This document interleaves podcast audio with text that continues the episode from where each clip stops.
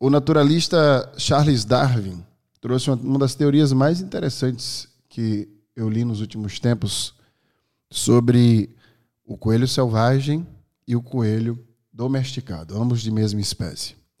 Avaliando o tamanho do cérebro destes coelhos, ele notou que o coelho domesticado tinha ligeiramente o cérebro menor do que o coelho selvagem. Ele atribuiu isso à quantidade de informação que os coelhos recebiam. E, portanto, o coelho selvagem, por receber informações maiores de seu habitat natural, das cores de onde vivia, da caça, dos predadores, ele, portanto, desenvolvia capacidades neurológicas diferentes do coelho domesticado.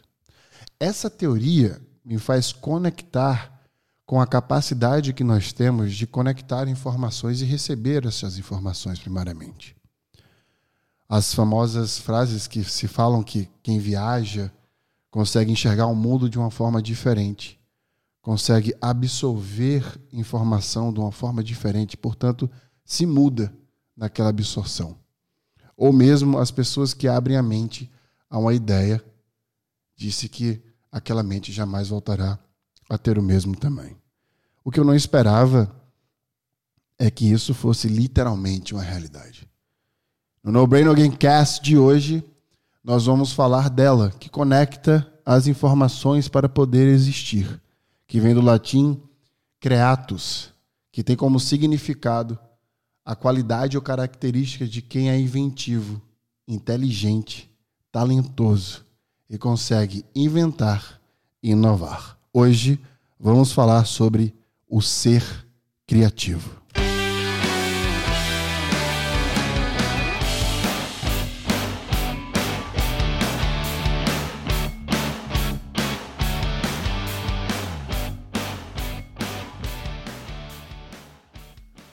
E para falar sobre o ser criativo, primeiramente a gente precisa desmistificar o que é alguns pontos de interseção sobre a criatividade no, na tangente neurociência.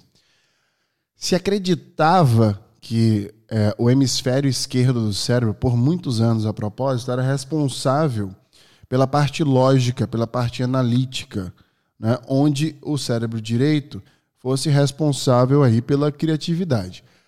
Isso, na verdade, é uma teoria que foi descontinuada. Né? Não há fundamentos, de fato, neurológicos que comprovem que a criatividade esteja necessariamente sendo criada ou transladando em um dos hemisférios do cérebro. Na verdade, neste podcast aqui, você vai entender que é muito pelo contrário.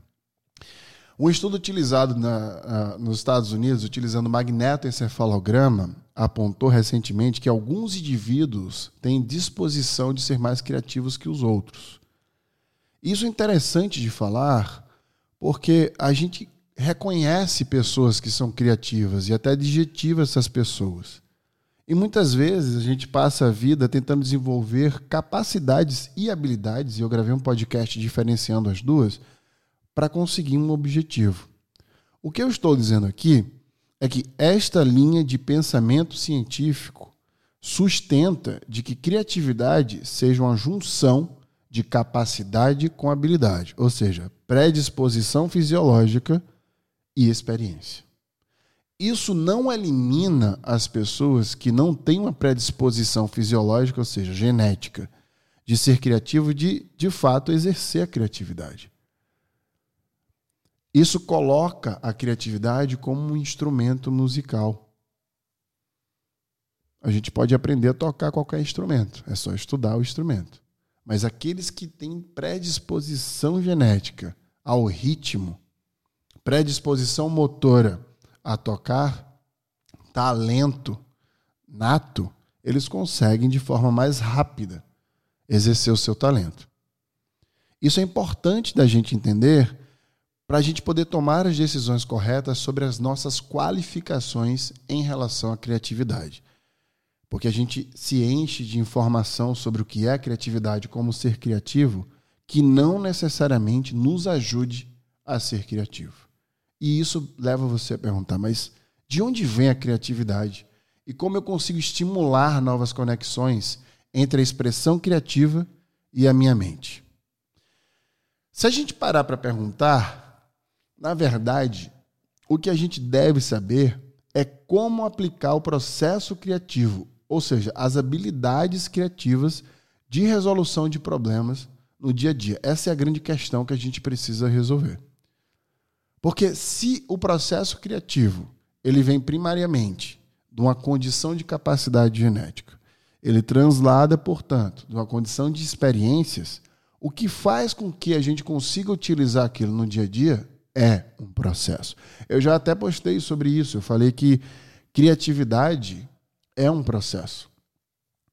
Diferente do que é ser criativo, que é o que nós estamos aprendendo agora. A criatividade em si é todo um processo. Ser criativo é parte deste processo, está contido nele. Então, como é que a gente consegue implementar isso no dia a dia? É bom saber que o pensamento criativo ele não está relacionado a uma área específica do cérebro, como se tivesse uma área dedicada de onde vem ideias inovadoras. Isso é muito bom de saber, porque você passa a entender que a criatividade, na verdade, é uma junção dentro do teu cérebro. A Psychology Today publicou um artigo falando sobre quais são essas conexões que o cérebro faz que te torna um ser criativo. Ela diz que existem três redes diferentes no cérebro. E estas redes conseguem exercer funções que te leva a ser criativo de uma forma neurológica, ou seja, acessar ideias que podem ser criativas. A primeira rede é uma rede padrão, que é o modo inativo do cérebro. A segunda rede é uma rede executiva, que é o centro de decisão e emoções. A terceira e última rede é a rede de saliência, que determina o que você sempre notará e o que você não notará. Se eu tivesse que resumir essas três redes, elas em conjunto significa o que vai fazer você tomar decisões, transladando pela emoção e notando os detalhes do que você precisa notar para criar. Ou seja, se você expande essas capacidades, você expande a capacidade da atenção focada, que outrora eu falei quando falei sobre plasticidade neural. Quando você nota em detalhes as coisas, você está aplicando a atenção focada o que é diferente do hábito de fazer, de praticar. Porque você pode simplesmente fazer a mesma coisa todos os dias sem notar as nuances desta coisa que você faz. Por isso a importância de transladar nessas três redes. Há uma outra teoria importante que sugere que a criatividade acontece quando essas três redes estão operando em conjunto. Ou seja, quando a gente consegue entender como ativar as três redes e colocá-las em prática em conjunto, para esta sugestão neurocientífica, nós estaremos com a predisposição neurológica de ativar processos criativos. Existe uma ideia apoiada por grupos de psicologia de Harvard e Yale, nos Estados Unidos, que, utilizando ressonância magnética, conseguiu-se prever o nível de criatividade dos indivíduos. E quando eles utilizaram esse exame de imagem, eles notaram que essas redes estavam ativas no cérebro das pessoas que estavam em processos criativos. Quando eles compararam as varreduras cerebrais dos participantes envolvidos em um trabalho criativo, comparando com aqueles que não estavam tentando uma tarefa criativa, por exemplo, eles chegaram à conclusão de que encontraram mais conexões entre estas redes muito maior, em maior escala, do que os demais que não estavam operando em atividades que são consideradas criativas. Portanto, podemos dizer, podemos aqui afirmar que a ativação dessas três redes é a chave para a gente começar um processo criativo de dentro para fora.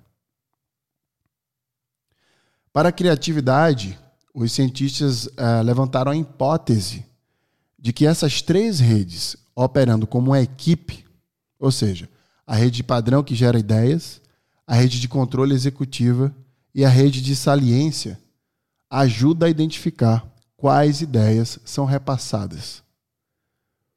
Ou seja, como se operar, operando juntas, elas conseguissem determinar sozinhas o que é mais criativo, qual a resposta mais criativa para aquela resolução de problemas. É como se basicamente você doutrinasse teu cérebro a entender a criatividade e naturalmente separar as ideias que são criativas, repassando elas para a terceira rede, que é a rede de controle executivo. A criatividade de um indivíduo é provavelmente uma mistura genética e de experiências, como eu havia falado anteriormente. Este processo que a gente está transladando, que começa no cérebro, ele depende muito da experiência que você vive, da informação que você coleta. Por isso que eu comecei esse podcast aqui falando sobre a teoria de Charles Darwin, da teoria dos cérebros dos coelhos. Eu quero que você exerça uma consciência, uma introspecção sobre esta teoria. Quais são as informações e o nível de informação que você recebe todo dia? A ideia de que algumas pessoas são mais criativas que as outras é real. Só que a gente consegue implementar esse processo mesmo não sendo considerado uma pessoa criativa. De onde você coleta informação? De onde você bebe para poder exercer a criatividade, ela não nasce da noite para o dia. Elas não, a criatividade não é algo que você simplesmente pede para ter e recebe como se fosse um poder do teu pensamento. Ele é um processo. Ela nasce de um processo. Existe um dado interessantíssimo que eu consigo fazer uma conexão muito boa com o poder de expansão de habilidades e esse dado também vem de pesquisas feitas recentes. Aliás, a criatividade é uma fonte de estudo, né, que não é, não é tão antiga, é recente. Os dados agora sobre criatividades nos últimos 10 anos são muito mais robustos do que nos últimos 100, por exemplo, e assim em diversas áreas da neurociência. Mas veja que interessante. Foi constatado de que o corpo caloso que é uma área responsável pela conexão entre os dois hemisférios do cérebro, se conectando melhor entre eles, entre o hemisfério esquerdo e direito, pode ajudar a dar ideias mais rapidamente, para que você consiga ter respostas sobre os problemas que vocês estão buscando resolver. Ou seja, quanto maior a conexão entre o corpo caloso dos dois hemisférios, maior a velocidade que você consegue resolver um problema de forma criativa. Eu faço conexão dessa afirmação com o cérebro dos músicos. Em um outro estudo, se identificou que o corpo caloso do cérebro dos músicos é levemente maior do que uma pessoa que não toca instrumentos musicais. E quando eu falo aqui músico, eu não estou me referindo apenas a músicos profissionais. Ou seja, ficou constatado, portanto, que as pessoas que tocam instrumentos musicais em uma determinada frequência aumentam o corpo caloso. E se você aumenta o corpo caloso, você aumenta a conexão entre os hemisférios do cérebro. Peculiarmente, a música, o tocar do instrumento, traz outros benefícios ao cérebro como a plasticidade neural. E eu falei em alguns podcasts aqui. Mas o que isso quer dizer na prática? Isso quer dizer que a gente consegue preparar fisicamente o cérebro para ser criativo. E eu vou te dar aqui uma estrutura para estimular essa capacidade criativa neurológica. A primeira é a própria plasticidade neural. Ou seja, ter contato com música, com instrumentos musicais, aumentando o teu corpo caloso, você prepara fisiologicamente teu cérebro para se conectar com informações diversas entre os dois hemisférios de forma mais rápida.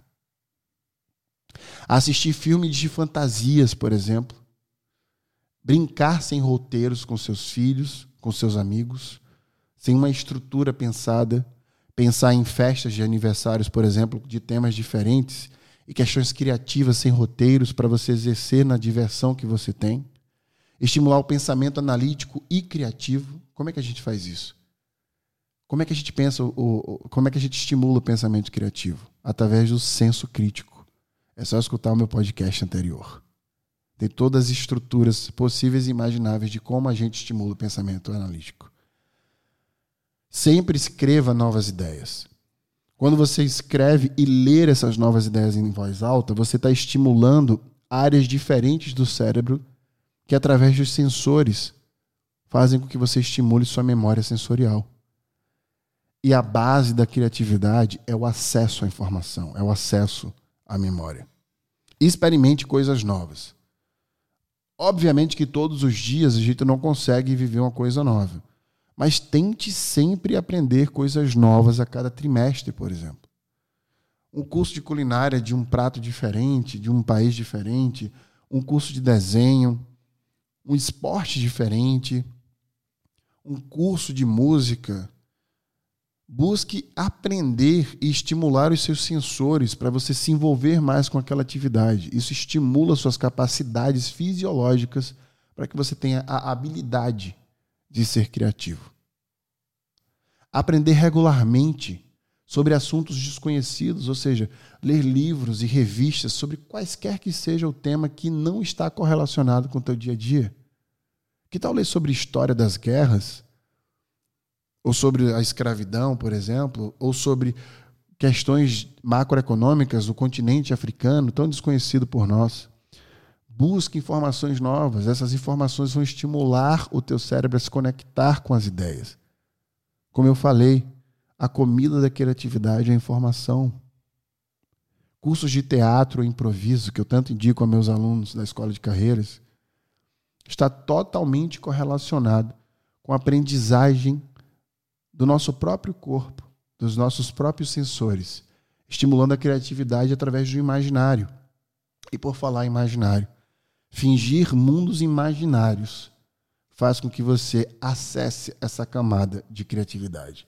Eu até falo para os meus alunos de inovação que inovar, ter ideias inovadoras, é acessar o ridículo. Você precisa se permitir acessar o que é considerado socialmente ridículo. E tem um filme que eu quero colocar para vocês aqui como sugestão, que é The Secret Life of Walter Mitty. É um filme onde ele acessa sua própria imaginação em tempo real.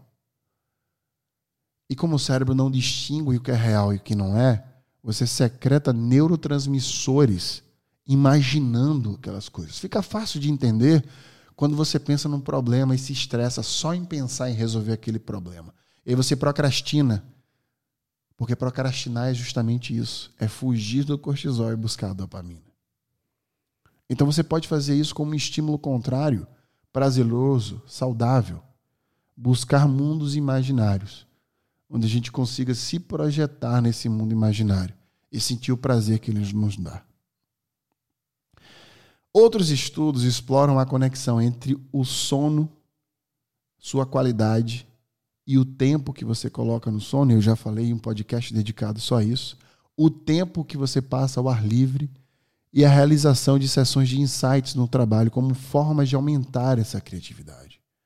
Ou seja, quando você tem um sono profundo, com qualidade, em média oito horas por dia, que é a sugestão científica, quando você se conecta à natureza com frequência e você dialoga com pessoas no trabalho, dialogando de fato com esse intuito de buscar o insight, de resolver problema. Leve seu problema para os seus colegas de trabalho, peça a opinião dos outros, escute estas pessoas e a visão delas. É uma forma de coletar perspectivas e aumentar a informação que você tem sobre aquele problema. Isso te faz resolvê-lo com criatividade. O que é interessante de tudo isso é que uma das maiores fontes de aumentar o teu poder de informação está na divergência do pensamento. Ou seja, a capacidade de explorar várias soluções para o problema, dentro de você e fora. Ou seja, Debata com pessoas que discordam de você. Isso estimula teu cérebro a buscar informações para você colocar a sua ideia, defender a sua hipótese com maior força, fazendo com que você doutrine teu cérebro a sempre buscar mais de uma alternativa para a resposta. É uma das coisas que eu mais falo para as pessoas. Não existe resposta única para as coisas. Por mais lógico que pareça ser o comportamento de alguém ou a resolução de um problema, não toma uma decisão baseado no teu pensamento analítico simplesmente por achar que aquela aquela forma de resolver unitária é a mais lógica possível. Não é. Translade, se permita transladar por diversos tipos de respostas, hipóteses. Fazendo isso, a gente foge do julgamento. A pergunta é a vilã do julgamento. Quando você pergunta, você busca e dá a oportunidade do outro trazer a visão e a versão dele. Faça o mesmo quando tentar resolver estes problemas. Os adultos engajados em atuação não profissional, ou seja, que fazem milhares de outras coisas que não só trabalhar, são os adultos que têm maior probabilidade de ter uma imaginação maior. A imaginação é o oxigênio da criatividade. Quanto mais você se conecta a atividades que não estão correlacionadas com o trabalho, mais você alimenta a imaginação. Não existe criar sem imaginar. Criatividade é inovar sem restrições. E não esqueça que para ser criativo e para ser inovador, precisa primeiro ter utilidade.